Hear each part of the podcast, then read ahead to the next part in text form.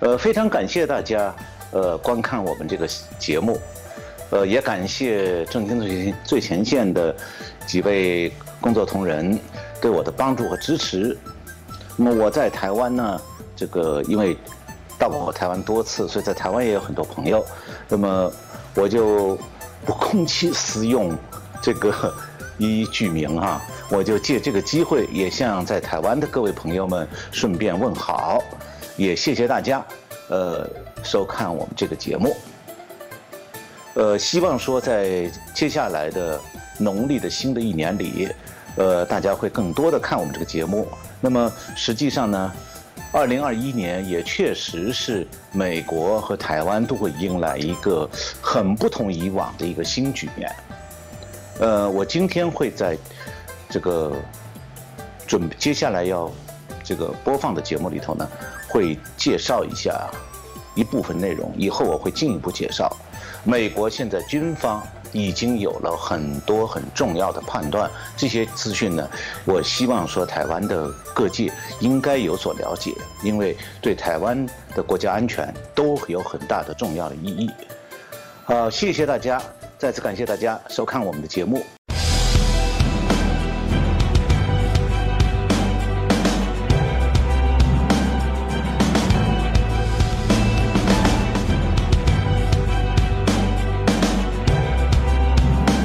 大家好，欢迎收看《震惊最前线》，无马看中国，我是主持人张林。再次感谢大家收看我们的节目，也祝福大家新年快乐。然后疫情期间啊，希望大家还是保持我们的健康，非常的重要啊。春节期间呢，我们这个初一到初六啊，《震惊最前线》民主不打烊。那每周啊，我们在每一天都推出了一位啊重磅的评论员，跟大家来做分享哦。那当然啊，我们在最近当然看到这个美国总统。拜登就任之后，大家会呃在观察他到底未来啊，在美中的关系后续的有许多的一些议题，他会怎么样来做一些进行呢？是还是会保有啊这个啊川普的影子，或者他要特立独行走一个自己的路，或者大家过去会提到的，就是说在奥巴马时代他沿用了许多的一些格言呢，会不会这个啊又随着奥巴马又走到过往有一点大家认为这种姑息啊中共的一些方式来做一些进行呢？我想啊这个议题随时都。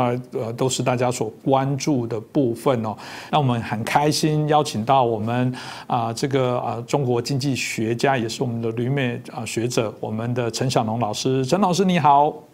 你好，主持人好，观众朋友们大家好，是很开心这个啊，在我们呃春节期间哦，有机会邀请到我们陈老师哦，继续啊在我们节目当中来做一些评析哦。刚刚的问题其实我们提到了，就各国元首事实上都已经啊跟这个拜登这边有些通话。那有人在讨论说，拜登到底接下来对于中国的态度会如何来走？那有人就会用一个指标的人物，就是啊曾经过去被称作是白宫亚洲沙皇的前助理国务卿坎。贝尔，那当然，他现在也被任命是白宫国安会印太事务的协调啊一职哦。老师您怎么看呢？那么中共现在真正想做的是希望安排习近平见拜登，当面见所谓高峰峰会，但是这个中共的这个想法现在基本上看来不太可能了。那么今天我的节目会介绍这方面的情况，因为。现在实际上，美国政府内外交系统的声音将来会变得越来越弱，而军方的声音会变得越来越强。原因在哪里？我后面会解释。那么，这个刚才主持人提到说这个坎贝尔的情况，我后面会再介绍。那么，实际上现在的中美关系啊，这个上一集我讲过，就是美国从台。美台断交以后，一直在喂中共这头红色老虎。那么现在的真实问题就是，这头红色老虎被中共呃被美国喂壮了以后，现在正在咬喂它的手，而且越咬越狠。那美国还能让这头红色老虎继续咬下去吗？对美国来讲，美中之间现在呢，实际上变成了存亡之战，就是你要吃掉我，那我还能甘心让你吃掉吗？拜登是在这个局面下就任的。所以我的看法是说，呃，基本看法就以前在节目里提到过，就经中共去年上半年三次对美国的主动军事挑衅、军事威胁，导致了去年七月开始美中之间爆发了实际上的这个冷战状态。那美中两国的军事对抗、经济对抗、谍报对抗和政治对抗已经拉开序幕了。那么这是中美关系过去四十多年来最大的逆转。但是呢，出于政治上考虑，Trump 没有采用冷新冷战这个概念，因为呢，重要的不是说总统是不是宣布冷战开始，而是如何实际实施有效的对抗手段，来保护美国和国际秩序。那么就拜登而言，他现在在中美冷战状态下，其实没有多少选择了。他如果完全背离 Trump 应对中共的战略方向，那么就全会全面损害美国的利益，甚至给美国造成危险。那么中共呢，现在的做法是想高调的逼拜登彻底否定 Trump 的中共战略。我后面会进一步介绍哈，这个，而美方对中共的这种。步步紧逼，在外交上的步步紧逼和施加压力，反应是比较冷淡的。他暂时避免面对面的接触。现在不光是说习近平和拜登通不上话，连中国驻美中共驻美大使叫崔天凯，现在在华盛顿都见不到美国官员了，打电话也没有人接他。拜登呢是今年二月四，就是刚刚前两天二月四号下午发表了他上任以后首次的对外政策讲话。其中呢，呃，我向大家稍微具体一点介绍，就是当时他的对外政策讲话当中有关中共的部分是这样讲的。拜登说：“我们将直接应对我们最严峻的竞争者中国对我们的繁荣、安全和民主价值观构成的挑战。我们将直面中国的经济恶行，反制其咄咄逼人、胁迫性的行为。”顶回中国对人权、知识产权和全球治理的攻击，但是我们做好了准备，在符合美国利益时与北京共事。那么他讲的这个中共的经济恶行，应该是指中国对美国的不公平贸易，以及用欺诈手段从美国的投资者手中通过华尔街圈钱。那么拜登讲的所谓反制其咄咄逼人、胁迫性的行为，应该指的是中共的扩军备战。和对美国还有其他国家的军事威胁，那么他讲的顶回中国对人权、知识产权和全球治理的攻击，应该指的是中共在香港的镇压，还有对中国的像新疆这些地方的镇压，还有对美国的技术间谍活动，以及对国际法规的公然侵犯，比方讲公然强占南海国际水域、造岛建军事基地等等。那么拜登和 Trump 是不同的。Trump 已经把中共看透了，所以对中共的反击呢比较坚决，而且不留余地。拜登表示是要和在符合美国利益时和北京共事，他并没有制定出具具体的应对中共的新策略，只是表示了个大致的方向。那么这个政策方向与中共提出的要求差距很大，但是倒是与 Trump 的对中共政策比较接近，所以今后就要看拜登到底怎么做了。那中共呢？他现在不断的扩军备战，又在军事上不断的挑衅，摆出一个挑衅美国的姿态，目的是逼拜登当局让步退缩，但是结果造成适得其反。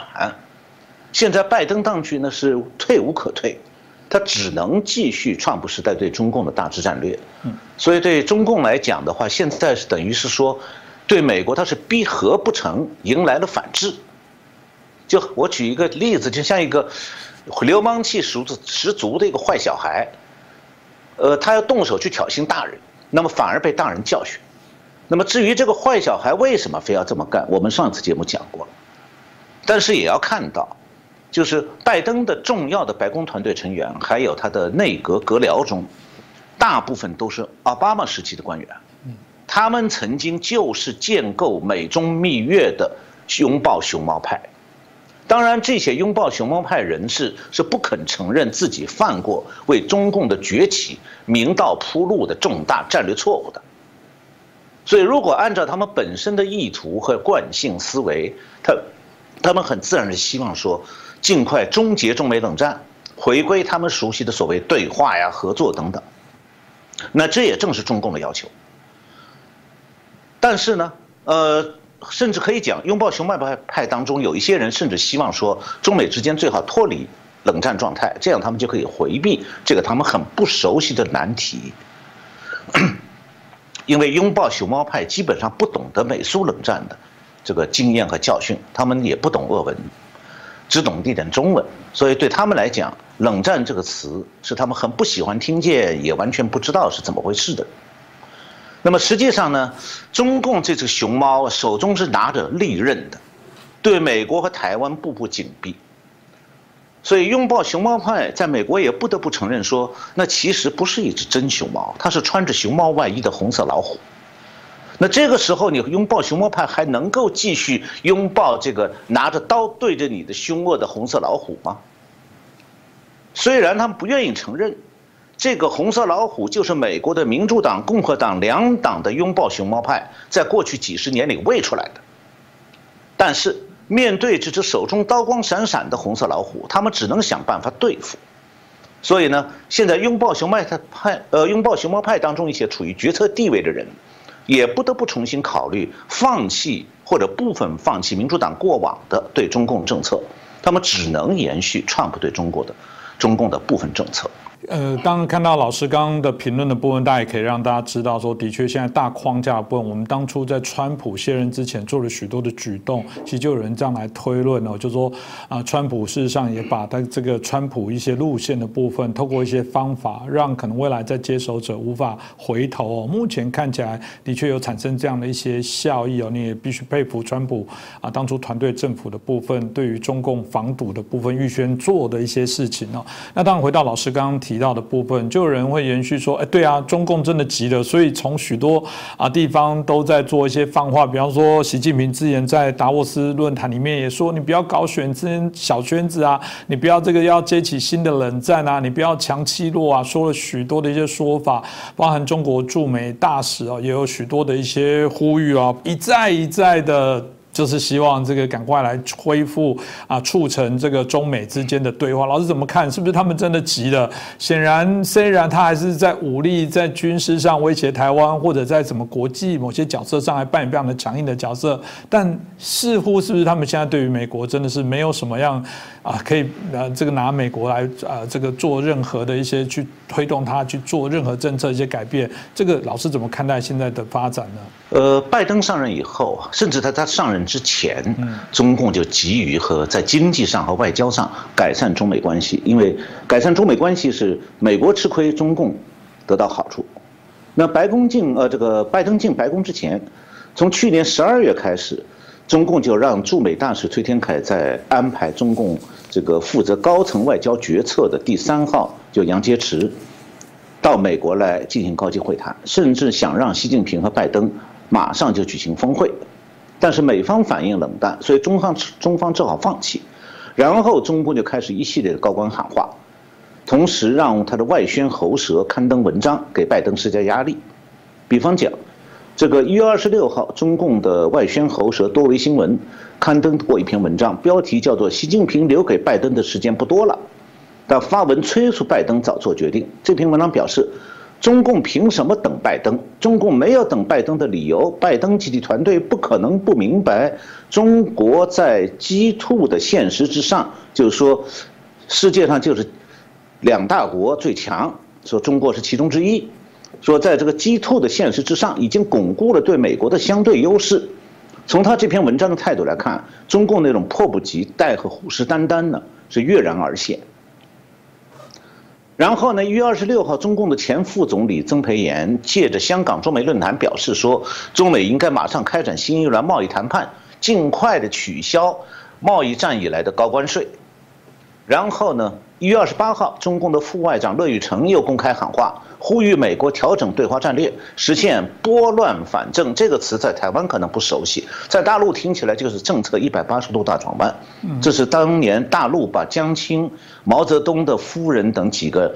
要政治要诀，通过政变把他们抓掉，以后用的一个词叫做拨乱反正，就是把毛泽东的政策全部推翻掉。那么他现在等于要求美国。也要把川普的政策推全部推翻掉。然后一月二十九号，王岐山前政治局常委又以视频的方式，呃，王岐山可能还是现任常委，就是以视频的方式出席这个第十二轮中美工商领袖和前高官对话。他在这个视频会议上说，又给美中美关系定调划道。那然后呢，就是二月二号，杨洁篪与美中关系全国委员会进行视频对话，对象是美国的商界代表。他的讲话明确地展示出想驾驭拜登行政当局对华政策的意图。我下面引用几句杨洁篪当时的讲话，因为他跟后面我会谈到美国国务卿最近几天前和杨洁篪通话有直接关系。杨洁篪二月二号对美美中关系全国委员会的视频对话的讲话非常强硬。他说，川普政府实行极端错误的反华政策，美国要从四个方面做出努力：一，川普当局对华犯了历史性、方向性、战略性错误，必须拨乱反正；第二，要恢复正常交往，取消那些对留学生、中共媒体、中国企业的错误政策；第三。要确实切实履行中美联合公报的承诺，严守一个中国的原则。第四，开展互利合作。呃，中共表示说，这四个要求只是美国应当做到的第一步而已。那么，中共的喊话非常高调，软中带硬，实际上是想为拜登当局的这个对华政策画红线。所以，杨洁篪的讲话不但口气强硬，而且具体规定了拜登当局要为中共完成的各项任务。他讲的那个四点当中啊，前三点是没有商量余地的口气，那么第四点是开展互利合作，听起来好听，但是在他的讲话这一节里面，关于互利合作的讲话，他讲了四二十四次合作，但是没有一点点实际的内容，空洞无物，所以互利合作只是纯属虚设。而且杨洁篪在讲话中甚至教训美国，说你们不要老在中国面前提美国的国家安全这个词，但是。与此相关的就是在中美军事对抗方面，杨洁篪一字不提，因为中共正在不断的用军事威胁来要挟要挟拜登当局。那么，中共之所以对拜登是这样施加压力呢，是因为他很清楚的知道，在应对中美关系方面啊，他手中除了威逼，没有别的牌。所谓没有牌，指的是什么呢？就是中共长期想要维持对美国的巨额的贸易顺差。要继续每年从美国偷五价值五千亿美元的技术，要进一步用财务保密的中国企业到华尔街骗走美国投资人大量的投资，这一切呢，不是在美国违法，就是违反国际贸易的公认规则，所以在谈判桌上是没有办法力争的。所以呢，中共只有一个一条，就是用军事和政治压力逼美国就范。另外呢，在国际关系方面，中共强占南海的国际海水域做军事基地，当然是违反国际海洋法的。那么，中国虽然是国际海洋法的签字国，海洋海牙的国际仲裁法庭也裁定菲律宾起诉中国强占南海国际水域是违法行动，中共在法理上完全是被动的。但是，海牙仲裁法庭呢没有执行力，所以中共就摆出来一副我是大国，我就违法，你能把我怎么样？摆出这种架势，那么中共在国内呢，它的政治高压，还有对香港、新疆的地方的镇压，是他自己维持政治稳定的手段，是他不可能对国际批评有所让步。那么在两岸关系上，他也已经知道台湾的民意要求维持民主制度和台湾政体是主流，中共想通过红色渗透来掌控台湾是越来越难了，所以他也不愿意对台湾的民意让步，所以他除了不断武力威胁。讲别的，台湾人民都不要听。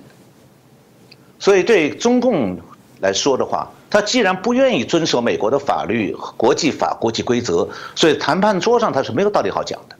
所以最后就是外交上高压，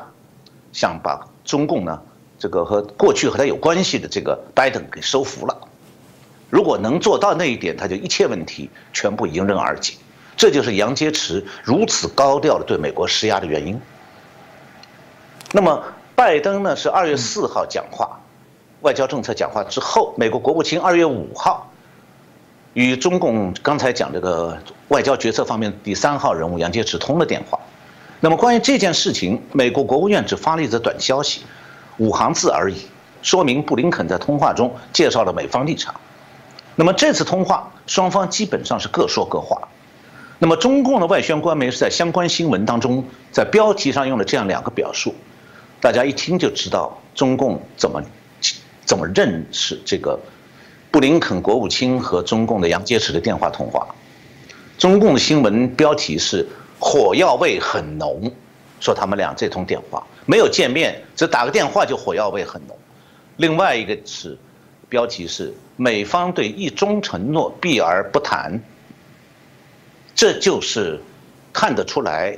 布林肯在电话里头对中共也没有什么好话好讲，基本上没有让。是，我想刚刚老师所提到的这部分，大家可以知道，美中之间啊，显然有非常强烈的焦灼。当然，这部分大家也会说，如果你今天中共哦做的态度太强硬的话，这不是逼着美国，基本上来讲，他不得不延续哦，他现在新政府延续过去川普政府的一些做法。这部分就包含我们看到，他有许多当初这个阁员准备在国会听证的过程。当中哇，其实一个一个啊，这个对于中共的一个批判的强度都非常的强哦。到现在他任命某些官员，我们看起来也有这些影子哦。以我们刚刚坎贝尔的例子为例哦，他即将出任这个啊白宫国安会啊印太事务的总协调这样的职位，大家就会说哇，从这样来讲不用讲，这个印太战略的部分显然也不会改变。加上中共又这么强硬的来对美做一些相对应的一些回应哦，大家会觉得这是不是回不了路了？因为到啊，我们在台湾甚至看到这个外电的报道，谈谈到这个拜登的访问里面，甚至还说这个知道啊，习近平是一个没有民主素养、这没有民主脑袋的人。这个当然我们刚刚一开始也提出，这搞不好在演戏。但是如果真的在演戏，戏演久了，假的也变真的。而且两边的这个，特别是啊，我们中国的这些所谓的网军哦，搞不好这个青红呃皂白不分哦，这个搞不好反而会加深了两边的一些。分裂，所以老师你自己在看，是不是真的就已经回不了路了？整个啊，美国对于中共的态度，在印太的一个事务方向都不会改变。呃，美国今后的中国政策，它包括好多方面。那么，印太战略呢，只是军事战略的一个组成部分，还有很多其他内容，我后面会介绍。是。那么，在其他方面，对中国的经济政策还有技术管控，就技术盗窃的管控等等，也很关键的。那么，拜登的团队成员对不少问题的看法，现在其实他们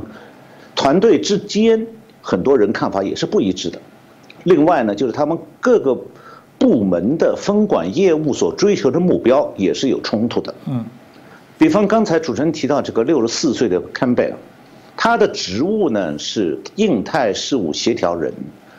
他在克林顿时期以来一直是从事中国政策研究，与中共有不少交往的。他曾经是希拉里竞选总统的时候，国务卿的头号人选，所以现在他只能担任这样一个低阶职务。他下他的上司是比他小二十岁的国家安全顾问沙勒文，所以他必须在一个比他小二十岁的人领导下工作。而原来他曾经被提名做希拉里的国务卿。那么现在呢，他的上司沙沙利文对中国的。态度最近变得比较强硬起来，所以坎贝尔面临的最大的问题是他必须先和上司好好合作。那么在不同部门追求的政策目标方面，比较典型的问题是气候环境问题上。嗯，如果拜登要追求这个什么气候问题要降降低碳排放，他就必须要和中国合作，因为最大的碳排放国是中国。但是同时，经济和军事上，中美显然正在对抗。那么，白这个拜登这个团队的最大特点，他任命了好几个所谓气候官员，比方讲，白宫设了一个叫气候特使，他是前国务卿克里，他在寻求要达成一项什么国际气候协议，需要全球排这个最大的温室气体排放国中国的技术合合作才能获得成功。那么从国际安全的角度来讲，美国又需要对中国的政策强硬，不能够。向中国让步，所以这两方面，这个气候不，这个环境方面的这个官员的目标和这个国防还有外交方面的目标本来就存在着矛盾。那么中共很快就利用了拜登当局这个弱点，反应非常快。中共前天通知这个气候特使克里说，刚刚任命中国的国家发改委原来的副主任谢振华。为中国从来没有过的一个特别的职务，叫做中国气候变化事务特别代表。然后克里呢前天很得意地向外界透露这件事，说双方很快会见面。其实他们见了面，我估计什么也谈不出来。那拜登目前对中共的态度是比中共期待的要硬，比川普要软。那他最大的问题还有，就他在国内选举方面是有舞弊的痛脚的。另外，他也他儿子和中共暗中交往记录、收贿的这些记录，现在也是美国媒体都报道过。所以他现在立场呢，并不是很坚定，是可能改变的。所以我们并今后必须密切关注。不过，有一点，就是中美冷战是双方对抗。我以前我一直讲说，这个中美冷战，首要的是军事对抗，就最重要的对美国来讲居首位的是军事上对中国的政策。那么这方面的外交官基本上是不懂的，军事情报的判断来自军方的情报部门。那么军队的日常部署，只要是在国防部和参谋长联席会议的既定政策框架内，是由各个军种自行安排的。所以，美国军方特别是海军，针对双方军事态势所做出来的关于中国军事部署的判断，还有美国的应对策略，负责外交的国务院是不容易插嘴的。所以，今后美国海军对美国国防和亚太事、印太事务防务的政策影响力会增大。所以呢？站在冷战前线直接面对敌情的是海军。而不是外交官或者什么气候特使。是，我想这个老师刚刚所提到的这部分，大家也可以看到，刚刚提的不只是我们谈到军事上的这些在印太地区的事务的改变了，其实包含其他经济的，包含也许在我们谈到过去一些智慧财产的，甚至可能过去的一些间谍相关的后续的问题，可能持续都会做一些相对应的一些讨论哦。当然，把台湾如果当做一个啊美中关系之间检核的一个有。有人说是棋子哦，有人说是哦不是一个更重要的一个关键的影响的一个角色哦，大家就会谈到那后续的改变，因为我们看到一连串已经解密的这啊，就已经在啊提交国会的一些计划里面，包含以海军来说，他们都提到应该要对应中共不断的在做这些海军的扩充，同时报告里面也提到台湾是一个非常重要的一个角色。但我想，如果谈台湾的关键的角色，不用讲，过去有很多的角色从地理的位置、军事相关的角度都有谈到，那只是说再次请老师也在啊重新再评论一下，就是说这这个我们的所谓的台湾的关键的角色，在这一个新的政府上来之后，有没有什么样的一些改变，或者在这次美中的角力当中，台湾的位置有没有因为这个事件而有所不大一样？那老师您怎么看呢？呃，确实不大一样了，不过大家放心，是对台湾非常有利的不一样。呃，你要看美国怎么样部署它海军的军力呀，就可以看出来它军事上的防卫重点区域在哪里，就在台湾。呃，如果台湾有看海外媒体报道的人，可能知道说最近离台湾不远的海域有美三支美国的航母编队。那我想报告各位观众朋友们，不久的将来会有五支航母编队部署在中亚地区。那现在我相信大家先逐个介绍一下，因为有些情况，呃，是台湾的观众朋友们可能不了解的。嗯，到二月五号为止，里根号航空母舰打击群是停留在日本的有库茨嘎就横须贺基地。呃，美国还有一个美利坚号 American，这个它是两栖突击舰群，也是一个相当于航空母舰，载排水量四万五千吨。它现在在哪里呢？这个舰群突击两栖突击舰的，也是个编队，它在台湾的东北海域，有一度曾经靠近宜兰，它搭载的是美国海军陆战队的突击部队。这个这个航母的这呃这个两栖突击舰，它和航母的形状是一样的，整个舰面全部是飞行甲板，以前美军把它叫做突击航母。它可以搭载直升机和 F 三十五战斗机，那么它载的这些海军陆战队基地就设在日本冲绳。那么第三支航空母舰舰队是罗斯福号航空母舰打击群，它是前一阵子台湾媒体都报过，它进入了南海的国际水域，现在又回到了菲律宾东部的外海，处于现在是位于巴士海峡的东南角，它有可能最近返回关岛基地整齐准备。那么还有第四支。是美国的尼米兹号航母打击群已经从中东地区撤出，现在向东回航，目前已经通过马六甲海峡进入南海的西南部。呃，由最近呢是就是昨天从冲绳飞去的空中加油机给尼米兹号的多架舰载机在空中加油。那么据此研判的话，美军舰载机尼米兹号的美军舰载机是在南海的南部进行了演习。那么中共的水面舰艇呢是集中在靠近菲律宾沿海的几座中共的人造人造军岛的军事基地的在那里，他们没有去干扰美军航母编队的演习。虽然双方距离很近，那么这个尼米兹号航母打击群呢，是现在准备回加州圣地亚哥的这个基地整修整，以后修整以后就归属日本横须贺的美国海军第七舰队，这样的话，海军第七舰队将有两个航母编队部署了。那么另外，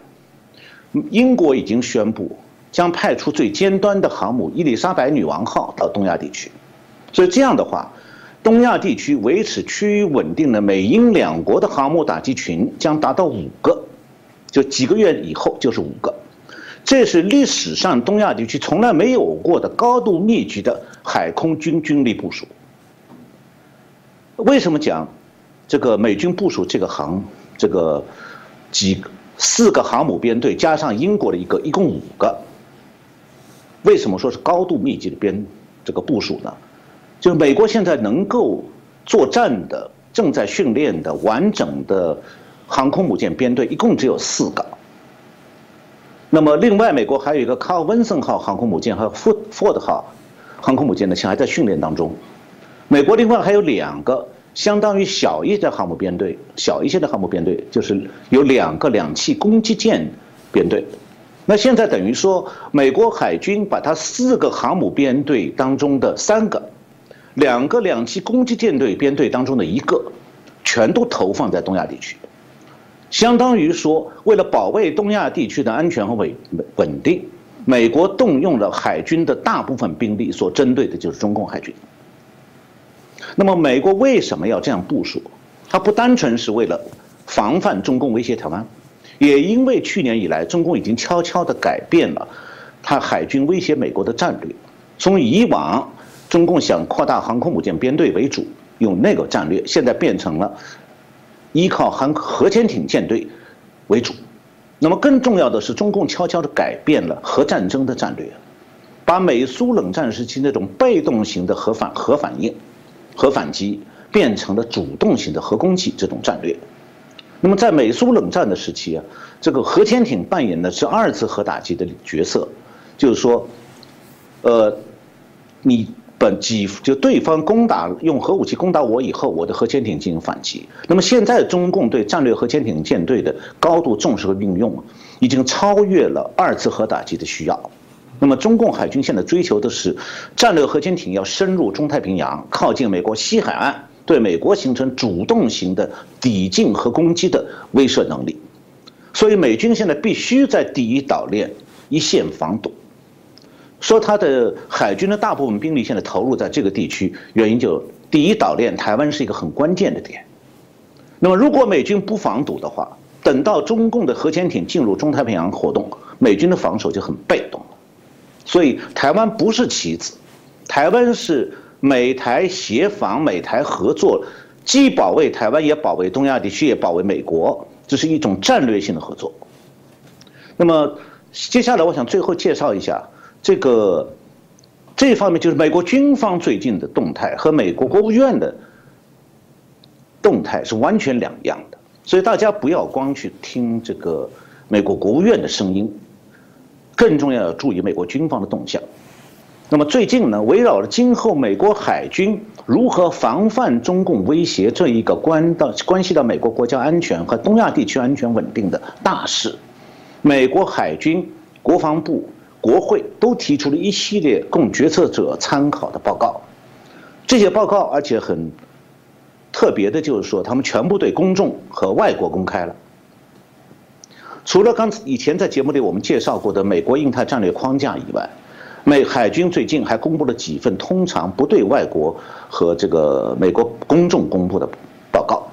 一份是中国海军现代化，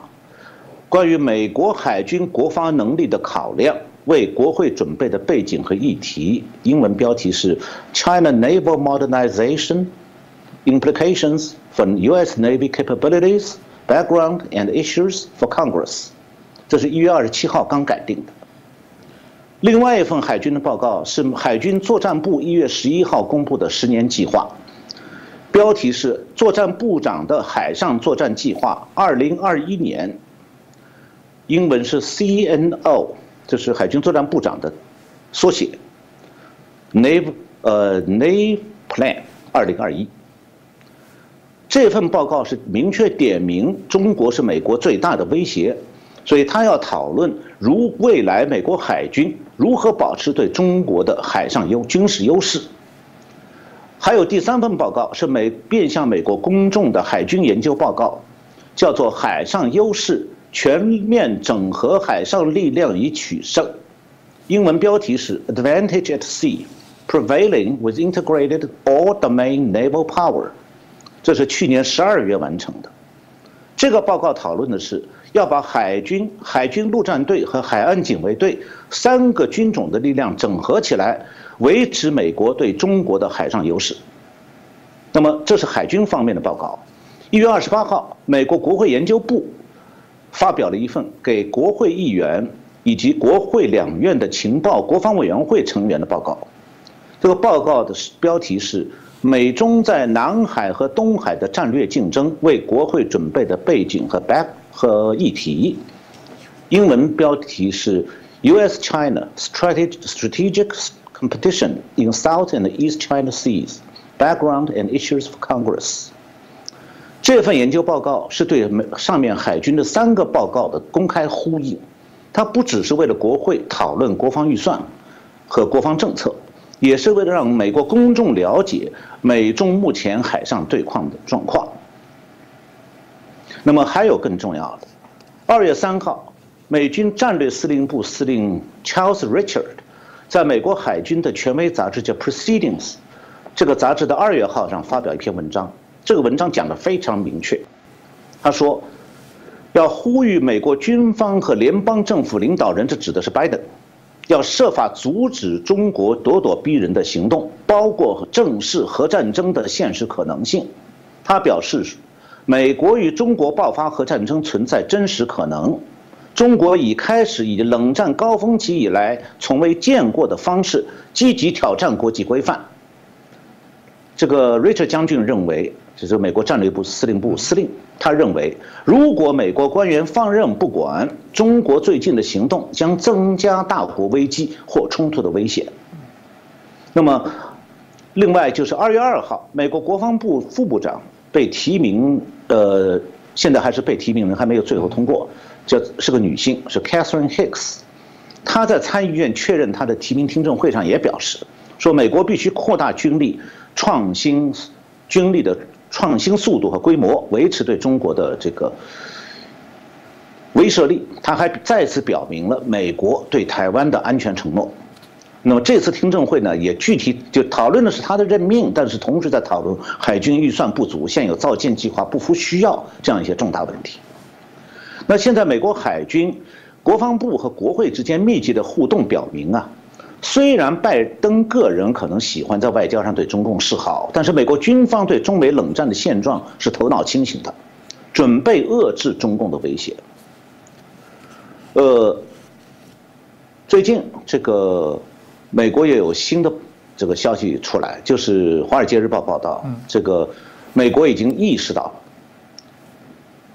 原来。在苏联解体之后，美国大大的松了一口气，认为冷战从此结束，不会再发生了，没事了，所以可以裁军了。然后从克林顿、老布什、小布什一直到巴马，主要只关注中东的武装恐怖分子了，军备松弛下来，尤其是奥巴马，奥巴马任内军费大幅度压缩。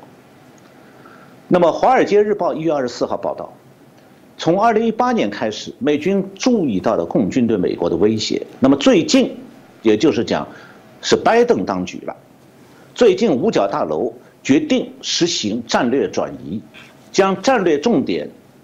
转向应对中国的军事威胁。也就是说，美国现在开始真正要对冷战做真正的部署了。那么现任的拜登当局的国防部长叫做这个 Lloyd Austin，他已经按照这个国防战略的转变，来考虑军费支出和各种军事项目的重大转变，以对抗中共为首要目标。比方讲，现在海军，国防部正在考虑安发展无人舰艇，空军，空军呢是要对 B 二五十二轰炸机群加装电子设备，那海军陆战队呢是要放弃他们用惯了的所谓坦克部队，要转而训练在西太平洋岛屿作战。我们都知道，西太平洋上没有别的岛屿。这个机这些海军陆战队现在住在冲绳。他讲的西太平洋岛屿就包括台湾。同时还要这个海军陆战队现在要准备应对中共的海军。所以现在总的来讲，美国的这个这种这个军备的状态，比珍珠港事件一九四一年珍珠港事件日本袭击美国的时候。那个时候，美国的军备状况呢，现在比过那个时候要好一些，但是，客观的讲，仍然存在相似之处。相似之处主要是两方面：一方面是美军的对中共的情报并不充分；第二，美军的装备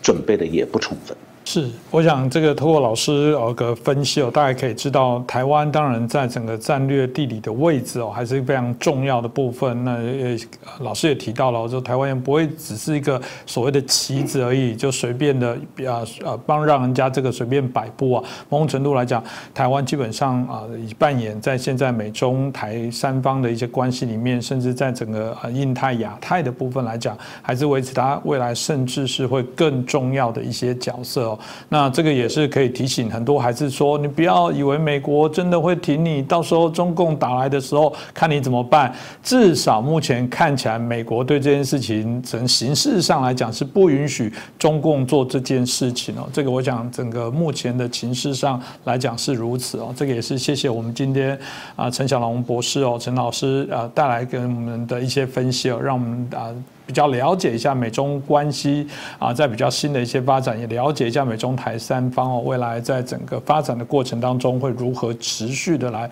做一些进行呢？未来我们会持续的啊来访问我们陈小龙老师，也欢迎大家哦继续锁定我们正经最前线的频道。那当然啦，这个啊过年哦收假，大家开始要收心了，也祝福大家哦，在整个新的工作啊新新的一年的开始哦，在工作上来讲，我觉得一切都一样非常的顺心平安，再次谢谢我们陈小龙老师，谢谢各位观众朋友们，谢谢主持人，大家新年快乐。